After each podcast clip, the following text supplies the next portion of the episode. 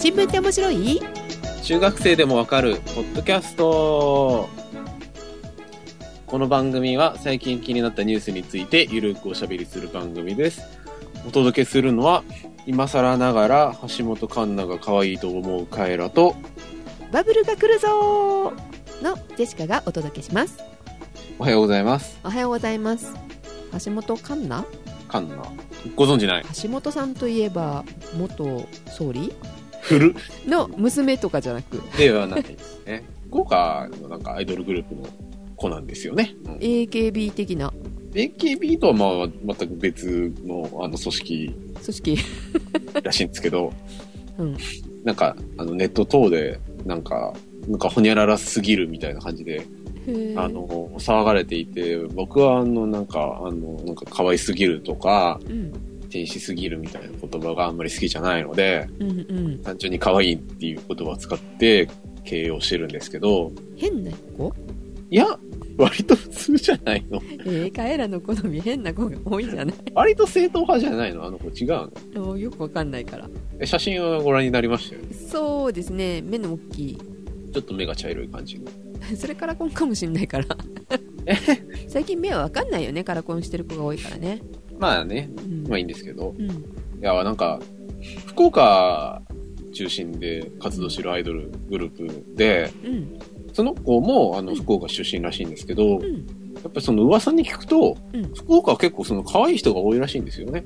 場所的に。なんか一説によると、その橋本環奈ぐらいの子は、うん市内に行くと結構見かけるという噂を聞きまして、これはちょっとね、福岡に行ってみたいなっていう。矛、盾な動機だね。でどうするんだって話なんですけど、まあ、単には、本当だか、いやいや、全然いないじゃんっていうことを検証しに行くだけだと思いますけど、うん、まああのラーメン美味しいし、ああ、豚骨ね。うん、うん。いいんじゃないですか。ラーメンか、女の子か。女の子かもつ鍋か。あ、もつ鍋がいいですね。私も行きたいな福岡。他ね、可愛い人は別に興味ないですか？うんそれはないかなあ、そう。どうせならの下関によってあのフグ食べて。ああ、まあ、フグはね、いいよね。いいよね。うん。うん。いや、本当にね、福岡出身の人に聞くとね、うん。ああ、そうよって言われるから、うん。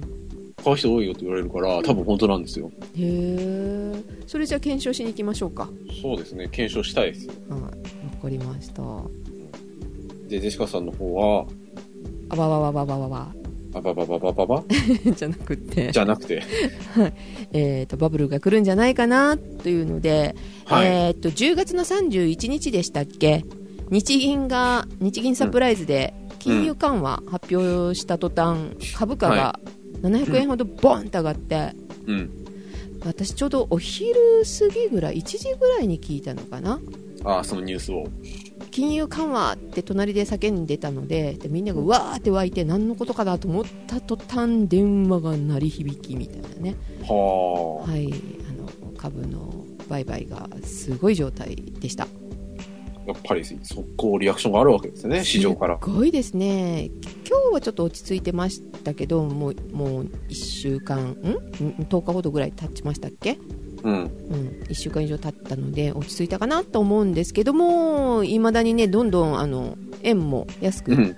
なり、うん。大変なことですね今日115円ぐらいでしたっけ？なんか、80何円とかね、なんか夢のような。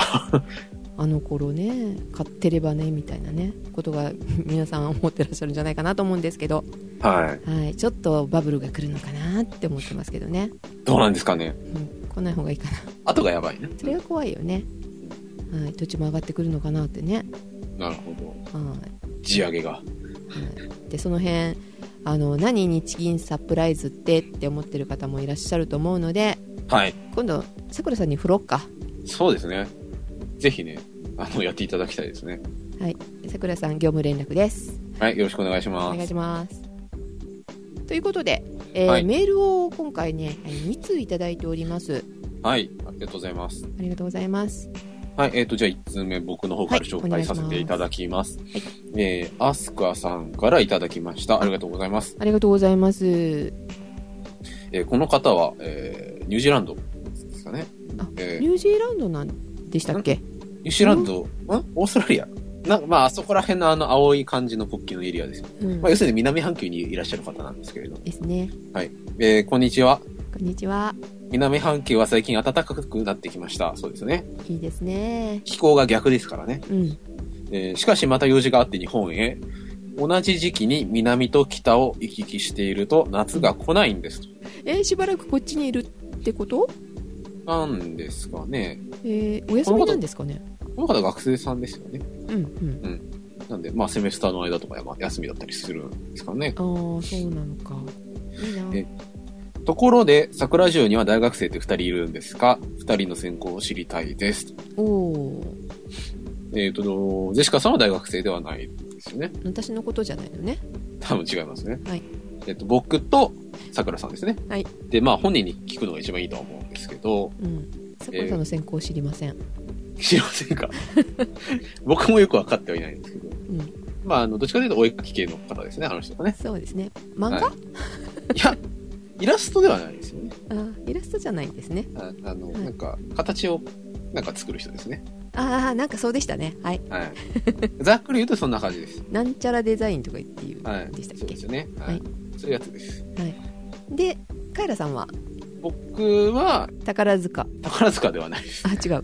演劇系ではないではなく、あの、政治学科というところにいるんですけど、え？政治家になる？で、絶対聞かれるんですけど、じゃあ、法学部にいるやつは絶対裁判官になるのかとか、うん。経済学部にいるやつは全員三菱総研に行くのかとか、うん経済学者になるのかとか、うん。文学部だったら全員文学者になるんですかとか、そういう話になるじゃないですか。そうだね。はい。なので、うん出直してこいって感じなんですけど、うん。で、全然違うところに進むんだよね。はい、あの、全然違うところに、あの、普通の、まあ、あの、会社に行くんですけど、ねまあ、その辺ちょっと、今日の話題とちょっと関係あって面白いなと思ってそうですね、こういううん大学の関係とかね、うんいろいろあるんですけど、まあ、一応政治学科というところで、主にあの、政治思想をはい勉強してきました。はい。親戚の集まりとか、い、い行ったりするじゃないですか。うん。法事とか。法事になっちゃうんだ。はい。まあ、最近法事が多かったんですあ、けど、そうですか。はい。あの、ね、行って、大学どちらですかあ、そうなんですね。ご専攻は、あの、政治思想ですって言うと、はぁ？みたいな顔されて、すごくこう、身内受けが悪いなと思うんですけど、う ん結構ね、政治思想面白いんですよ、真面目にやると。そうだね。うちの番組に役に立ったね。な、何のために？そのために行ったんでしょ？あ、違うの、まあ、いや、まあ、なきにしもあらずかもしれないですよね。だって、高校受験の時だったもんね、ここに入ったとかね。そうですね。だから、うんあの、順番としてはおかしくはないわけです。うんはい。まあ、いろいろね、あの、政治学科の中でも、いろいろその行政やってる人とかう、ん。えー、まあ、国際関係やってる人とか、いろいろいるんですけど、うん。まあ、その中でもですね、あの、政治思想っていう、まあ、水教なものをうんやっています。はい。っていう感じでしょうか。よろしいですかね。はい。えー、メールの続き、もう一つ、えっ、と、話題があるんですけど、はい。えー、それと、以前、うんえー超過去問集から問題が出されていましたが、あれですよね、あのー明治とか大正時代の過去問ですよね。シオンさんの過去問ですね。はい。はい。えーその超過去問題集ってどこで買えるんですか？一冊欲しいです。ということで、アスカさんからメールを頂戴しました。ありがとうございますあ。りがとうございます。業務連絡ですね、これはシオンさんに。そうですね。はい。まあ、か、まあ、その時の、えー回を聞いていただくと、もしかしたらその本の題名を星さんが口走ってるかもしれないんで、ああ、そうですね。そこら辺検索していただいたりとか。そうですね。あとは、ウーテクを聞いていただくと。ああ、そうですね。次の配信。はいつかな？わかんないけどね。はい。まあ、気長に、えーお待ちいただければいいかなと、はい。はい、思います。はい。あすかさんありがとうございました。ありがとうございました。ではもう一通。はい。さくらさん、こんにちは。初メールです。はい。え、ジェシカとカイラはどこ行った？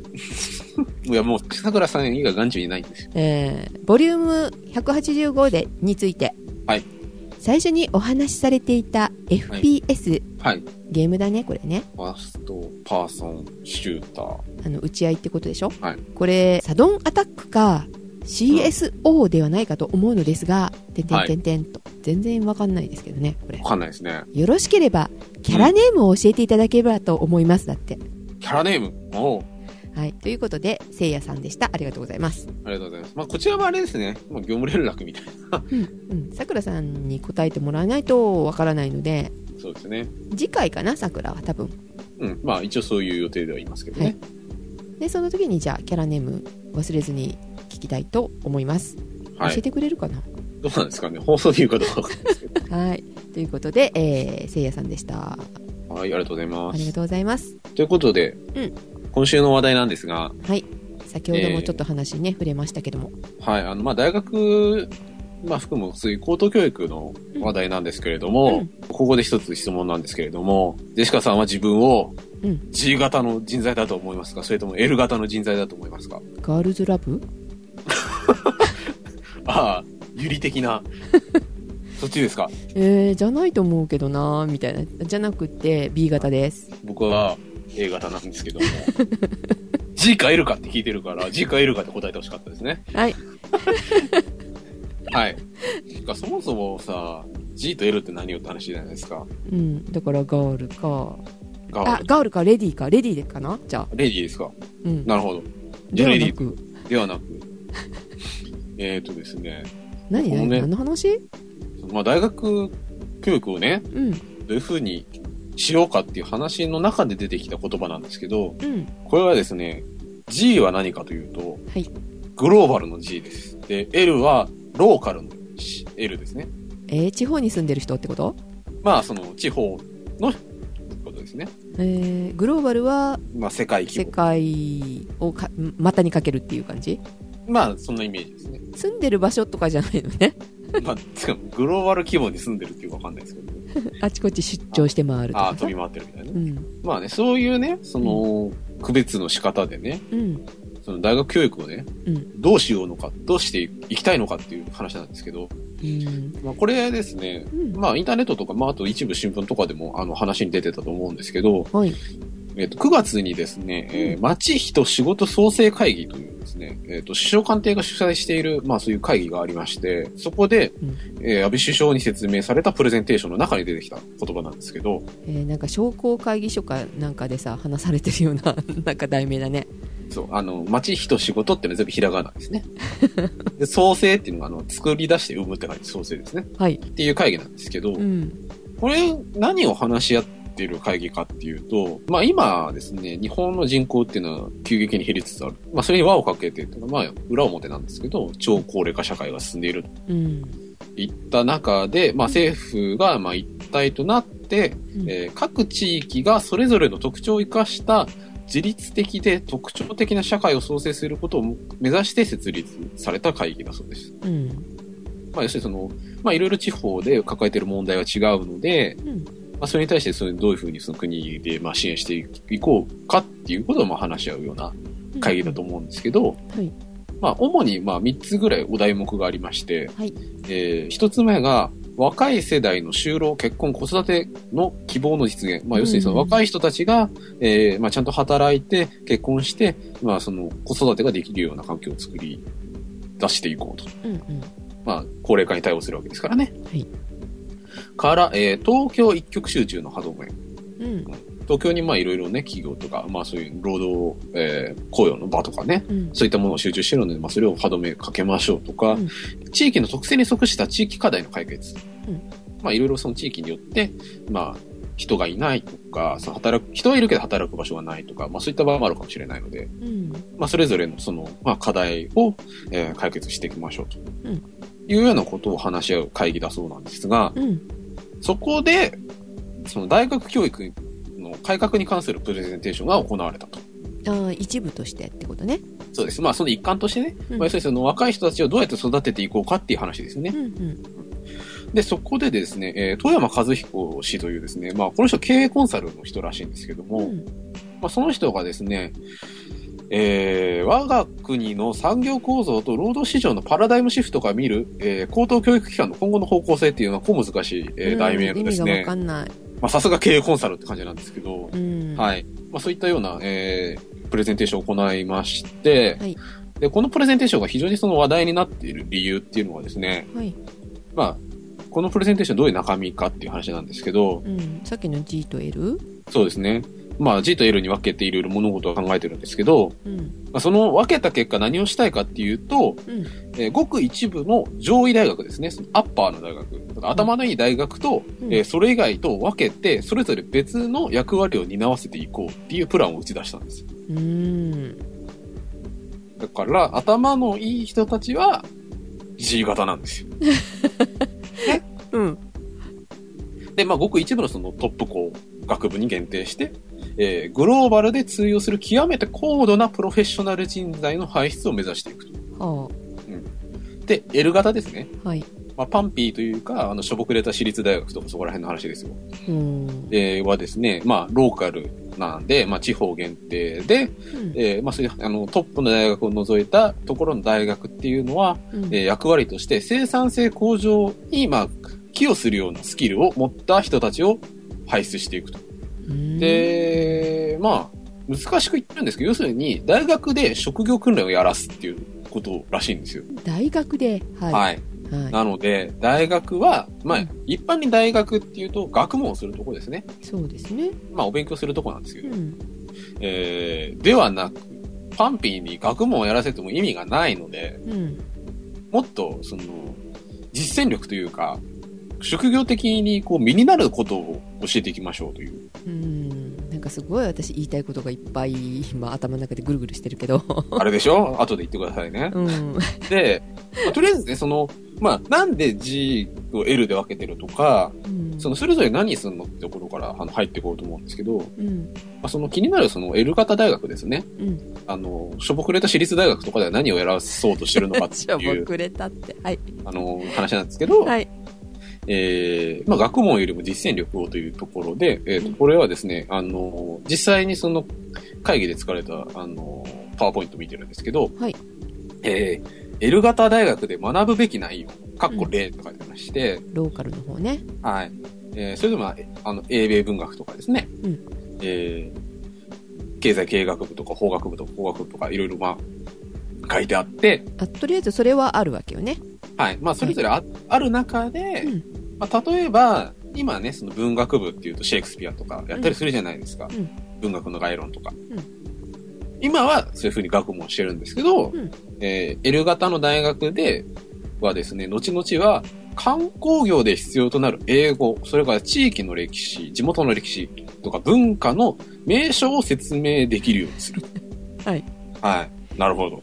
ねうんで、経済経営学部。まあ、経済系の学部だと、えーまあ、戦略論とか、まあ、そういったね、あの、経済理論を、あの、勉強していると思うんですけど、うん。えーエルガタ大学の経済学部では、えー簿記、会計、弥生会計ソフト、ええこの使い方を勉強してもらいます。えー、から、法学部ですね。一応僕も法学部なんですけど、はい。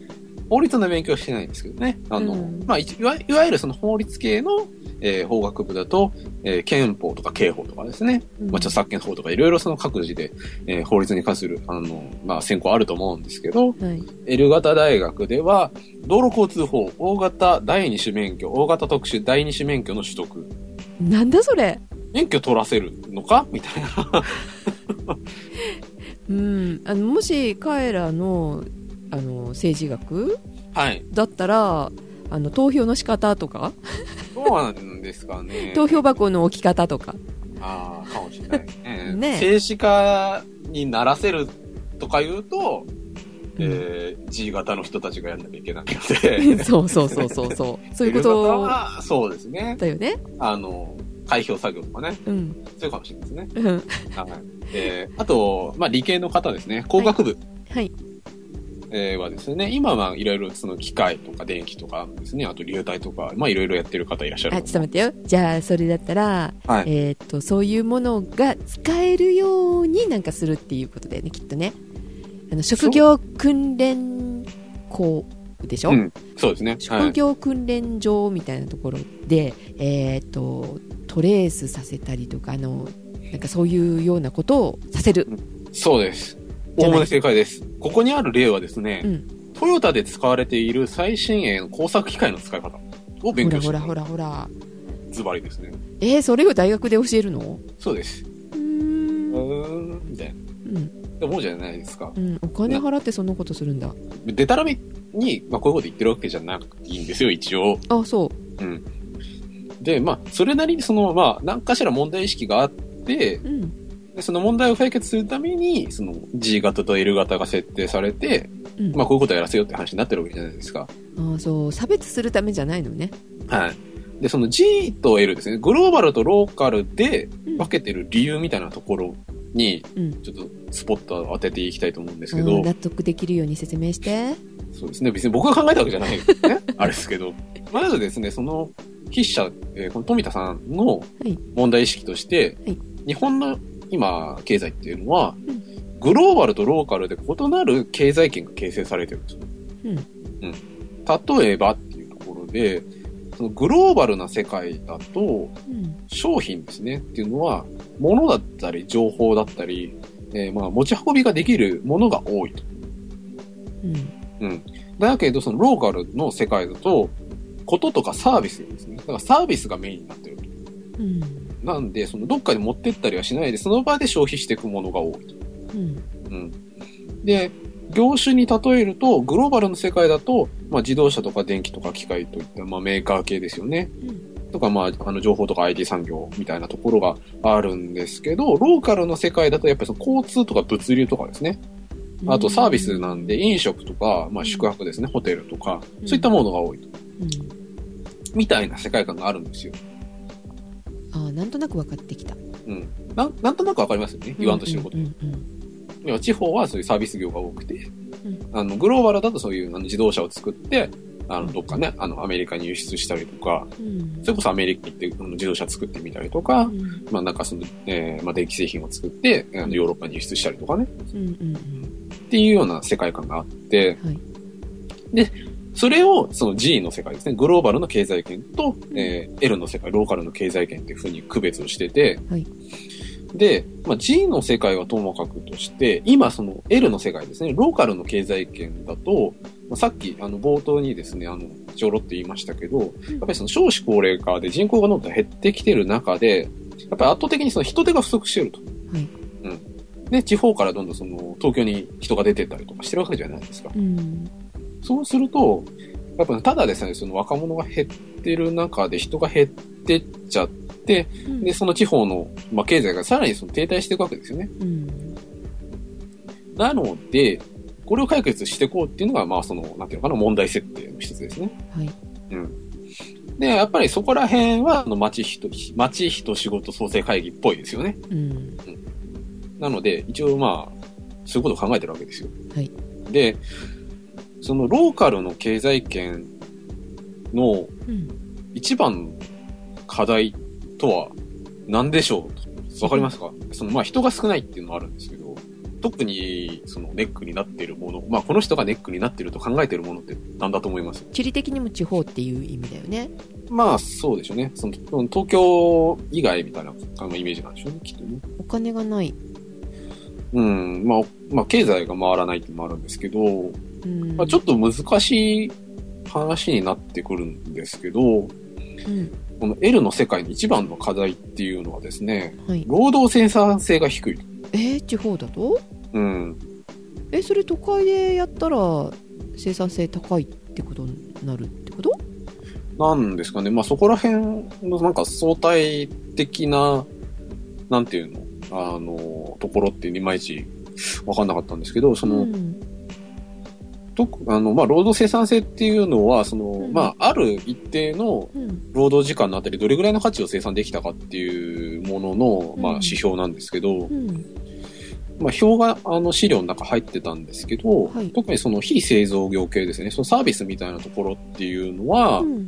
その国際的に見見ても、やっぱりすごく水準が低いらしいんですね。うん。で、その表の中で見たのは、うん。その、えー日本のそのローカル経済圏の中の非製造業系の労働生産性っていうのは、えーアメリカの半分であると。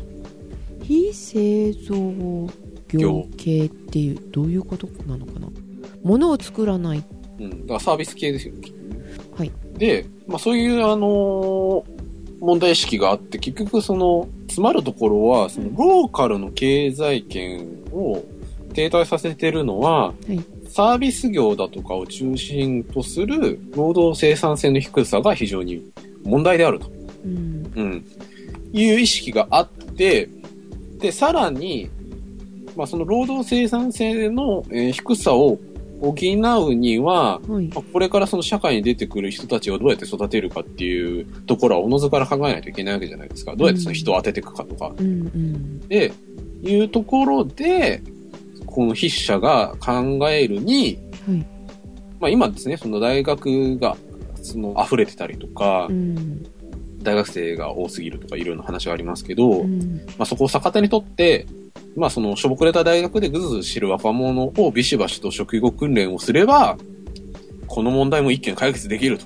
ぐずぐずしてるってどういうことかよくわかんないけどさ。うん。あのーもうみんな、まあ今、大学に行くの割と当たり前になってきてるから、うん。で、その中で差別化を図ろうよっていうことでいいのかしらね。うーん、差別化というか、うん。まあ、お勉強できる人は、まあ、従来通りお勉強していただいて、うん。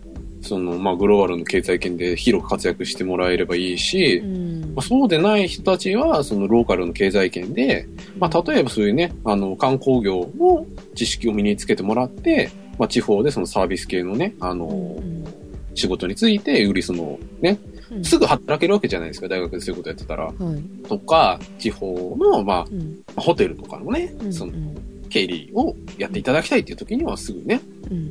簿記持ってますみたいな感じで働けたりとか、なるほど昔のだから高校卒の子と大学卒の子みたいなのが G と L みたいな形に大学卒業してもそういう形に分けていくっていうことだよね、これって。ああ、きっとそうですよね。大学の中でそういうふうにの分けていこうっていう話ですね、きっとね。うんだから結局そこら辺の違和感って、うんうん今までその大学と高校で、まあ、区別化とか、まあ、区別化って言ったらおかしいけど、まあ、それぞれ機能を担ってたのを、その大学の中で割るっていうところですよね。うんなるほどまあ、一応そういうことをしたいらしいんですよ、この、あのう、ん経営コンサル曰く。はいやっぱりそこで問題になってくるのって、今までその大学で、あの、教鞭を取っていた先生方ですね。はいまあ、文学系なり工学系なり工学系なりですけど、うんそういった先生たちが観光名所だとか、大型免許とか、トヨタを教えられるのかって話になるじゃないですか。それ工業高校の先生が上がっていかないとダメだねねえなんですけど、この、まあ、スライドから拾ってくると、はい。教員は、うん。えー民間企業の実務経験者から選抜してくると。だから本当に工業高校とか商業高校とかさ、うん。ねそんな感じだよね。ね。えまあでも今までいた人っているわけじゃないですか。うんうんうんなので、えーそういった方々にはですうん。ね、えーえ例えばその英文学の先生には全員、 TOEIC の点数を上げられるような教育能力を取得してもらいますと。うん。で、経営学の先生には簿記会計2級合格や、えー弥生会計ソフトで財務三表を作らせる訓練能力を。法学部の先生ですね。まあ、ここら辺にはなんかあのトラックとかそういうの出てこなかったんですけど、はい。えー宅建。はい。とか、えービジネスホームの合格の受験指導能力を。うんなるほど、うんえー工学部の先生には、えー一回ですね、まあ、トヨタなりなんなりですね、そういったトップメーカーのところの工場に行っていただいて、最新鋭の工作機械の使い方を勉強し直してもらうと。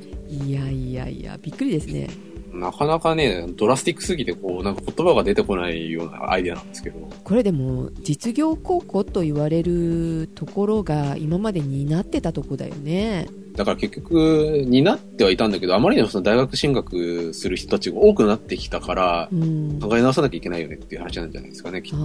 ーじゃあさ今まで今ある商業とか工業とかうん。の高校ってどういう立場になるんだろうなんてちょっと思っちゃうんだけどねそうですね。まあ全体のパイに対してどれぐらいの割合なのかなっていうのはちょっと気になるところではありますよね。結局その、うん今までその商業高校とかを出てくる人たちと、うん、L 型に設定したした、えー大学生たち、どっちが多いかって話ですよね。うんまあ、きっとその L 型の大学生の方が圧倒的に多いとは思うんですけどね。うんはいでですね、はい L 型に設定された大学生たちですね。まあ大学たちと言った方がいいと思うんですけど、うんあの、やること結局一緒になってくるわけじゃないですか。うんそう職業訓練だから。そうだね世間からね、どうやって評価されるのっていうのちょっと疑問じゃないですか。やってること一緒なのに。そうだねここはですね、うんえー卒業生の就職状況、数と初任給を基本とすべき。うん。世知辛いみたいな。本当にこれあの職業訓練所的だねうん。で、まあもちろん研究もやってもいいんだけど、うんもしその研究を評価するとしたら、うん地域の産業の振興や地域勤労者の生産性、過去賃金向上に直結するテーマのみ。まあ、要するにその、お仕事に関係する研究だったら評価してもあげてもいいよってことですね。就職状況が高いところだったらここの大学行くべきみたいな感じってことねまあ今も似たようなもんじゃ似たようなもんですけどね。うん。まあそう言われてみれば、まあ今も似たようなもんかとかちょっと思っちゃったりなんかするんですけど、うん。わざわざこういった職業訓練をね、その L 型大学としてうん。やるメリットっていうのをね、一応紹介したいと思うんですけど、あメリットがございますか？はい。はい。結局その、今、その新規にね、そういったその L 型の、えー経済圏を想定した場合に、うん新しくね、その人を雇ったりするときって、うん技術の専門性だとか汎用性が高くて、なんか専門性はあるくせに、その流動性が高くて、うんすぐその人が移動してったりするわけですよ。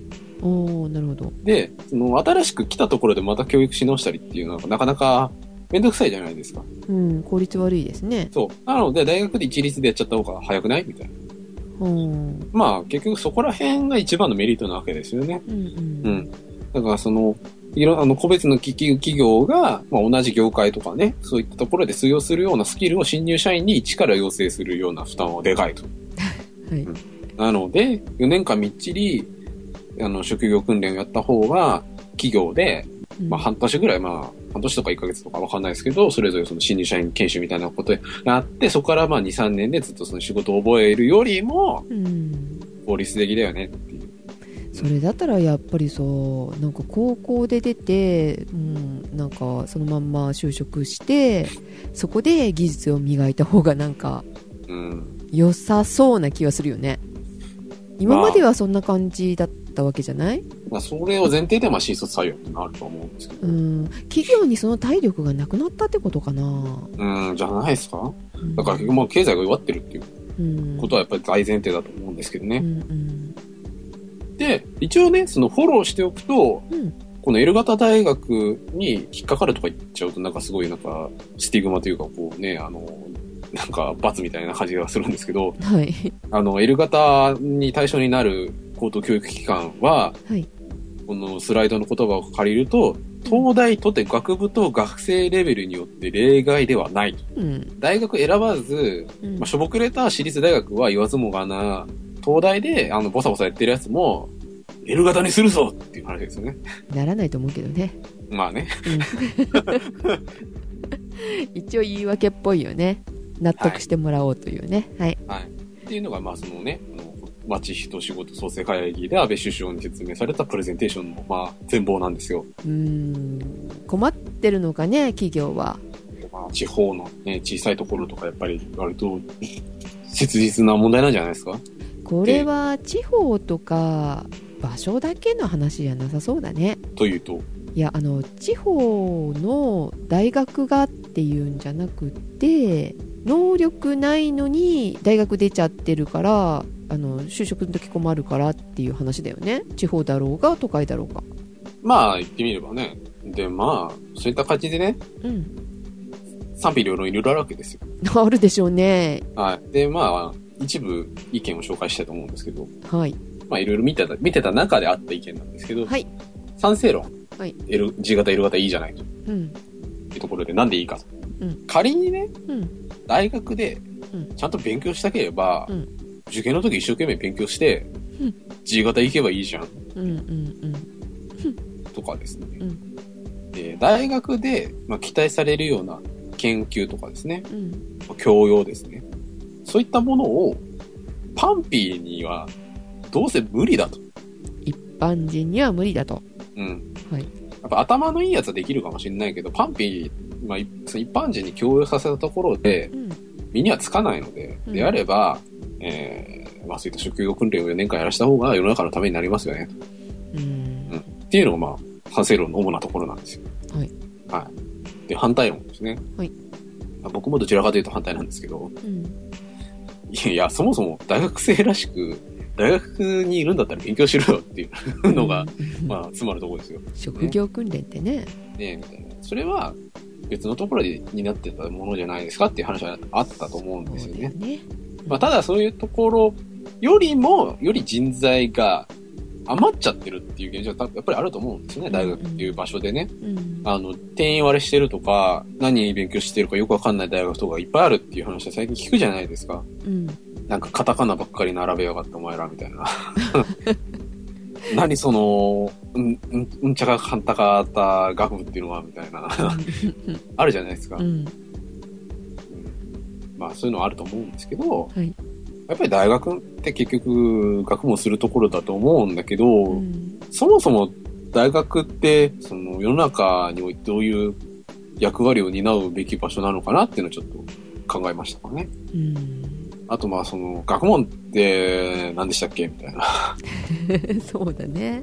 ところはその反対側の中で結構その意見として出てきてるところの一つであるのかなと思いますね。もう大学じゃないよね、職業訓練って言ったらさ。いや、職業訓練つったら大学じゃないよねっていうところは、いや、大学、その今まで言われていた大学みたいなところは G 型で十分役割を担っていくので、うん。っていううん。ことだと思うんですけど、どうですか？いろいろえー考えるところは終わりかと思うんですけど。定員割れ起こしてるから試験が緩くなってるっていうのはダメだよねまあ、それだと大学潰れちゃうんですよね。人がいないと。そうだねそれが難しいところだねまあだからそういうところの大学は大学っていう名前看板を下ろして職業訓練場にしちゃううーん。だったらなんか納得できるけど大学ってしちゃうとさ、うん。なんかいっぱいありすぎると判断もつきにくくなるよね。どこどこ大学ですけどって言ったらえ G 型なんだろう L 型なんだろうってね。うん、まあね。うん。いや、まあ今もさ、エフラン大学とかさ、うん。言うじゃないですか。うん。あの、マジ以下はクソであるみたいなこと言うじゃないですか。は総計常時こそ大学であるみたいな言われるじゃないですか。あ。はまあ似たようなもんかなと思うんですけど、どうなんですかね。あどうなんですかね、まあ僕もいろいろ考えたところあるんですけど、うん、でもさうん。全員が全員さやる気のない子っていうか、そういう能力がないとは限らないよね。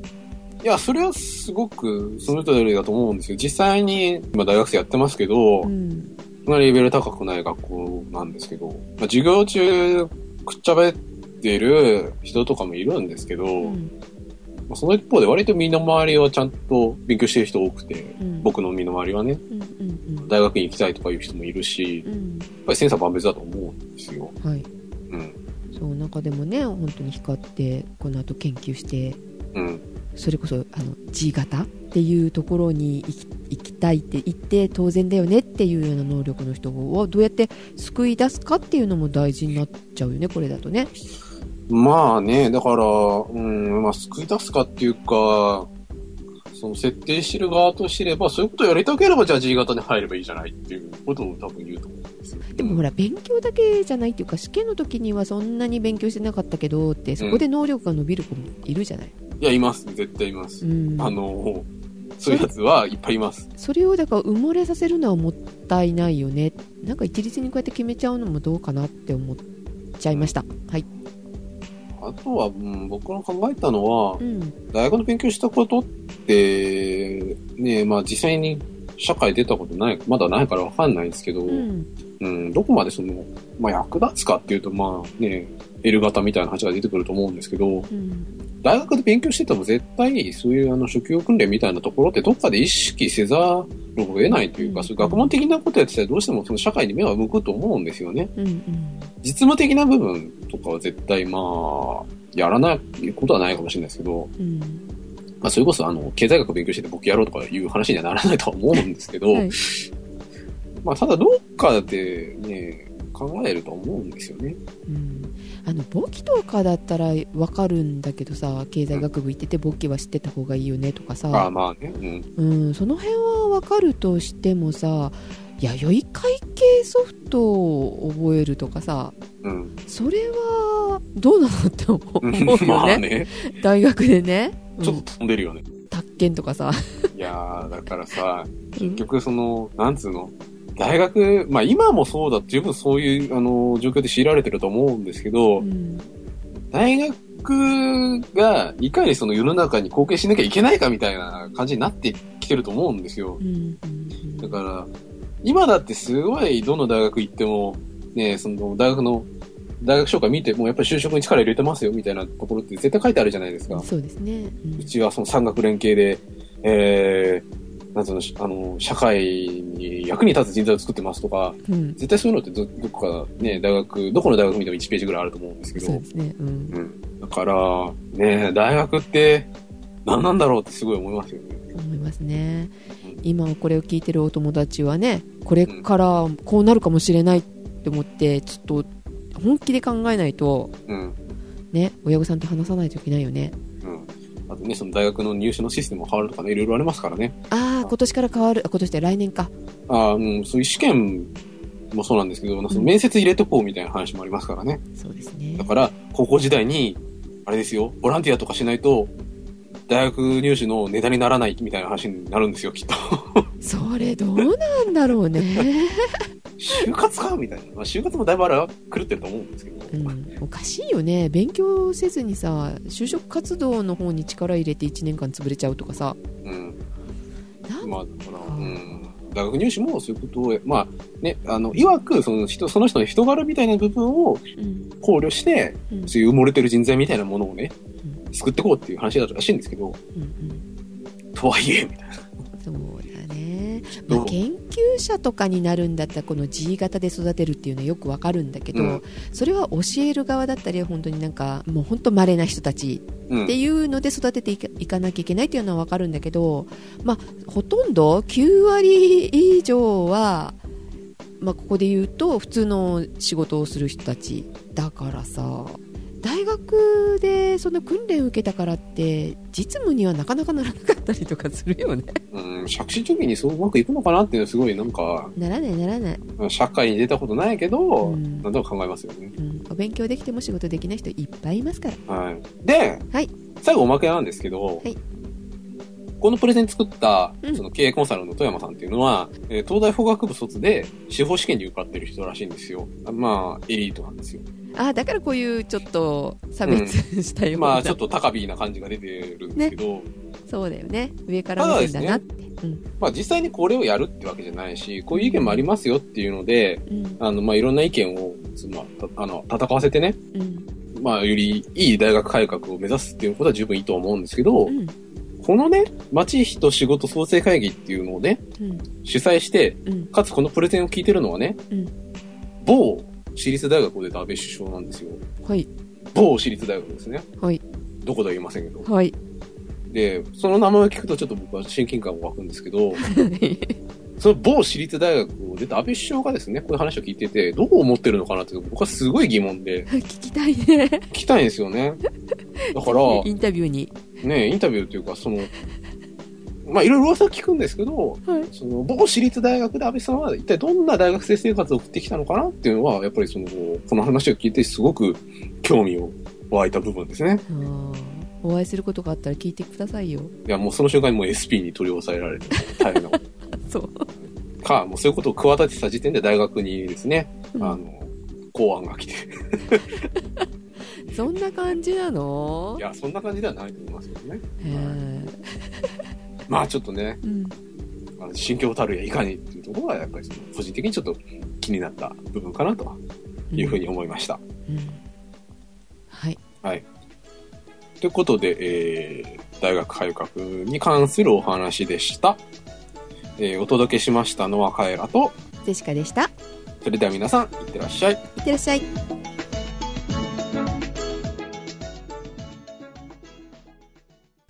はいここからおまけですはい。えー、聞けない感じなのか何が？いやーもしさほら学園祭とかでさ見えたらちょっと聞くとかってできるような雰囲気じゃないんだね安倍さんねどうなんだろうね。質問コーナー、あったら、なんか一回来たらしいんですけど、うんいまいち覚えてないですね。なんか、割と、うんワッショイな感じだったらしいんですよワッシ。わしょいワッショイだったらしいんですよね。あそう一番の出世頭と考えれば、まあ、それはそれでいいのかもしれないけど、みたいな。なんかねこの間さ、はい。前々の方の前さん、彼とちょっと話をしてましてはい。石破さん？石破さん？石破さん？あの、顔がトーマスみたいな人。そうね。ゴードンみたいな人、ゴードン、ゴードン、ゴードン。うん、あの方とお食事されたらしくなんかの会かなんかの会合で。おーで彼はタバコを吸うんですね、あ、そうなんですね。あ石破さんもタバコを吸われるんですね。うん。で、まあ、会合の時って吸えないじゃない？今どこでも禁煙じゃん、そうだね。うん、でタバコを吸う場所に行ってタバコ吸ったら結構雑談して、ワイワイだったらしいよ。え、え。ー、で聞きたいことがあったら聞けるよね？みたいな。頼んどけばよかったと思ってさ、そんなこと先に言っといてよって。インタビューしてよっていうねいや、一応、養殖についてる方ですから、あんまりこう、口は滑らせられないですよね。まあねオフレコならみたいな感じだろうけどね、うん、そうそう。あんまりこういうところに載せられないですよね、きっとね。でもその辺ちょっと聞いてみてさいいですかっていうねうん。まあね、本音聞きたいですよね 日本は、日本は本音と建前の社会ですから。あはあはいえー、っと別の話してもいい？い。はい。なんでしょう？先月カイラ君とさくらさんとうん。合宿しましたよねはい。行きましたね。湯沢は危険だっていう越後湯沢は危険だっそうですね。もう近寄ってはいけないですね、あそこには。て行ってきましたまた行っちゃったんですか？そうあのポンシ感が忘れられずうん。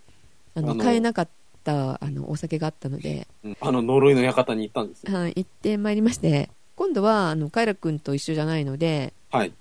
まあ、私一人であの運転すればいいので、うん仕事が終わってその足で下道を行きましておわざわざ下道で。下道でうん。高速で行くとさ結構あの、東京の方に回るか名古屋の方に回るかみたいな感じなんだよねああ、ショートカットできない。できないできない、うんでそれで高速で行って5時間6時間ぐらい？56時間かな、うん。なんだけど下道走っても78時間みたいな感じで、うん。Google マップで出てきたんでうんああそれじゃあジェシカは7時間ぐらい6時間か7時間で行くかなと あれ？みたいな。って思ってですねちょっと走ってみましたの、うん。割とあの早く着きまして距離的には、ああ下道ありだよねってジェシカ的にはようん。だったんだけどさどこを通るってあんまり考えずにナビが言うままに走るじゃない？普通まあね。うんわかんないとこだってね。うんなんだけどさ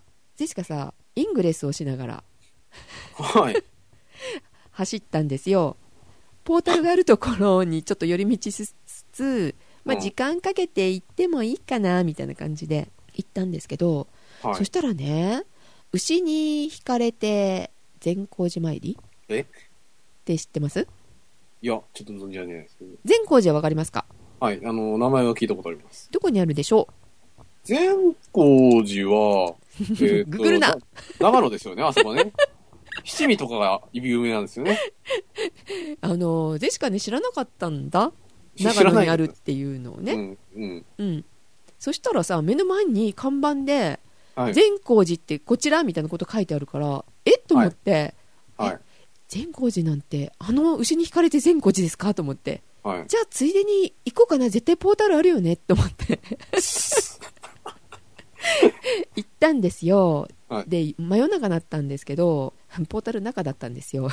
うん、ああ、近づけなかったんですね、必要な距離。うん仕方ないので車を止めてなるべく近くにこうにじり寄り壁に張り付き、うん。ハックし、ようやりますね。ね。でうん。その後湯沢にまあナビが案内してくれたんですけどはい。なんかね変な山道に入り始めたのよ善光寺からおや？すっごい狭いうん。なんかお地蔵さんとかなんか仏塔？みたいな感じがちらちらと見えてなんかちょっとすっごい気持ち悪かったのうん。車がすれ違えるか違えないかみたいな道に差し掛かりうん。なんか本当にねちょっとゾワゾワっとしてうん。怖いって初めて思ったのね、うん、私割と夜中に走一人で走っても平気な人なんだけどさうん。なんか怖くってうんあ怖いやばいやばいって声を出しながらうん。走り始めたのね、はい。であさすがにこれはいいけないと思ってうん引き返そうと思って違う道走ろうと思ったのよ、はい。で車を止めました引き返そうと思いましたでナビを見ましたって見ると、左曲がれって言ったから今曲がったとこなのに、うんナビが黙ったの。で道がないのようん。道がないけど道走ってんだよん？道はないけど道走ってるんですよ。ゼかもちろん道を走ってるのよちゃんとした道路を走ってるんだけど、ナビには道がなくて、ああ、うん。でえ？なんかグレーになってるの？で,、うん、うん、うん。でリルートしますとか普通言うんだけどさ、ここ行ってくださいとか何のアナウンスもなくうん。さすがに本当に背筋が寒くなりうん。時計を何気なくふっと見るとうん。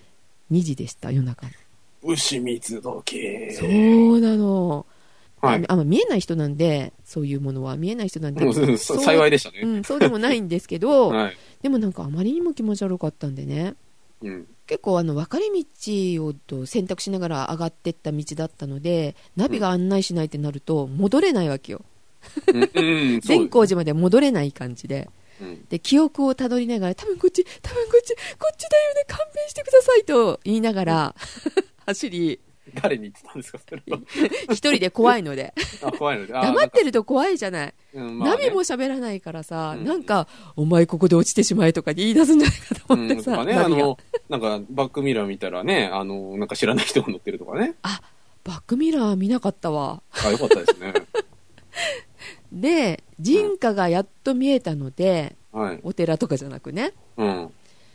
でほっとしたらピコって、うんあの戻ったんですあ、ナビが。ナビがうん。やっと案内し始めたのあ復活したんだ。うんでそれでまあ安心し、まあうん、ちょっと街中走ろうと思って勘でまあ走りながらそこからまあ普通の道を行きましたうん。そんな峠越えしませんでした変な山道はそういうイングレスとかはね、変なよく出すから。夜中にね、うんそんなところ行くもんじゃないなって思いながらねで1週間ぐらいしてああそこどんなとこだったんだろうと思って調べたんだけどさうん。どうも戦場だったらしく川中島の合戦があったところかなあの辺っていうのがはで結構あの辺の川って血に染まってなんか真っ赤だったとかねなんかいろいろ歴史が書いてありあ。うん。首塚があるとかねうん。なんかたくさん亡くなったんでまとめて葬ったっぽいんですよ、なるほどね。うん、で慰霊そういう、碑みたいなのが立ってたのかなっていうね、いざなわれかけたと。うん、おいでおいでされたのかなってうん。それか単にあの Google マップなんかでもあの書かれてない道とかもありますよねたまにね、まあね、落としてるところはあるよね。うん、そこがあの案内しきれなかったとこだったのかなって思いつつ、うん。えーそんな話をさくらさんにしてたんですけどね でまたじゃあ善光寺行ってみようかと昼間に、うん。あうん。で同じ場所を走ってうん。ナビが黙ったらあ気のせい気のせいだったというかあナビのせいだったと、うん。そうだね。うんうん。で黙らなかったら やっぱり呼ばれてたんだねっていうのを検証しに行こうっていう、うん。まあ、来年のツアー一年越しの。はい全国寺ツアーに行こうねって春になったらっていうふうな話をしておりましたさくらさんちょっとそういう感が強い人なので。そうなんですね。うん。あ、見えても、あ見えても見える人？鈍くなったらしいですけどね。うん、どっちかというと鈍そうな。鈍そうなんですけど、雰囲気するんですけど、うん、小さい頃は全く見えてたそうですから。あもうクリアに。クリアにあの普通にあの宙に浮いておばあおばあ様が見えるみたいうん。なでみんな浮くもんなんだって思ってたらしいんですよ子供の発想が飛んでますよね。あそういう中で育ったからこうなったのねって思いました。はい。穴になってしまった。うん。そうそうそうそう。なのでねそこにちょっと見てみようかなって思います。ははい。楽しい一人インイングレスツアーでした。あ。はい。あの、お気をつけて。今もねでもね浜松城とかね夜走ってますよ、真っ暗な中。誰もいないなと思い浜松城は大丈夫なんですか？気持ち悪いですよ。あの、なんか、兵糧ゼミとかそういうのないですか？大丈夫ですか？ああそれは鳥取城はなんかそんな感じだよねああ、うん。兵糧攻めがあったとこ。こだよねうんあそこはもう近寄りません、うん。あまりね。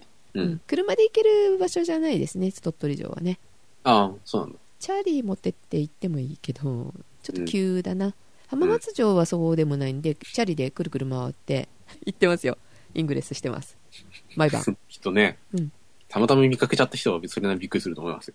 なんだあれは。そんなことないよ。結構イングレスしてる人多いと思いますので。イングイングレスお化けではない。